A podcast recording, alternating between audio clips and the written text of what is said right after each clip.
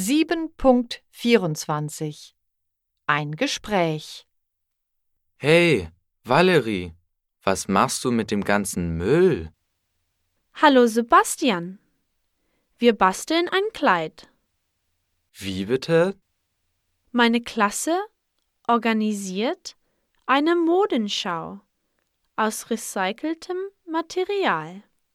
Zum Beispiel Dosen, Aluminiumfolie, Plastik und alte Kleidung. Meine Gruppe bastelt ein Kleid. Mode interessiert mich gar nicht. Die Modenschau ist für einen guten Zweck. Du solltest auch zur Modenschau kommen. Sie findet am Samstag um 19 Uhr in der Turnhalle statt.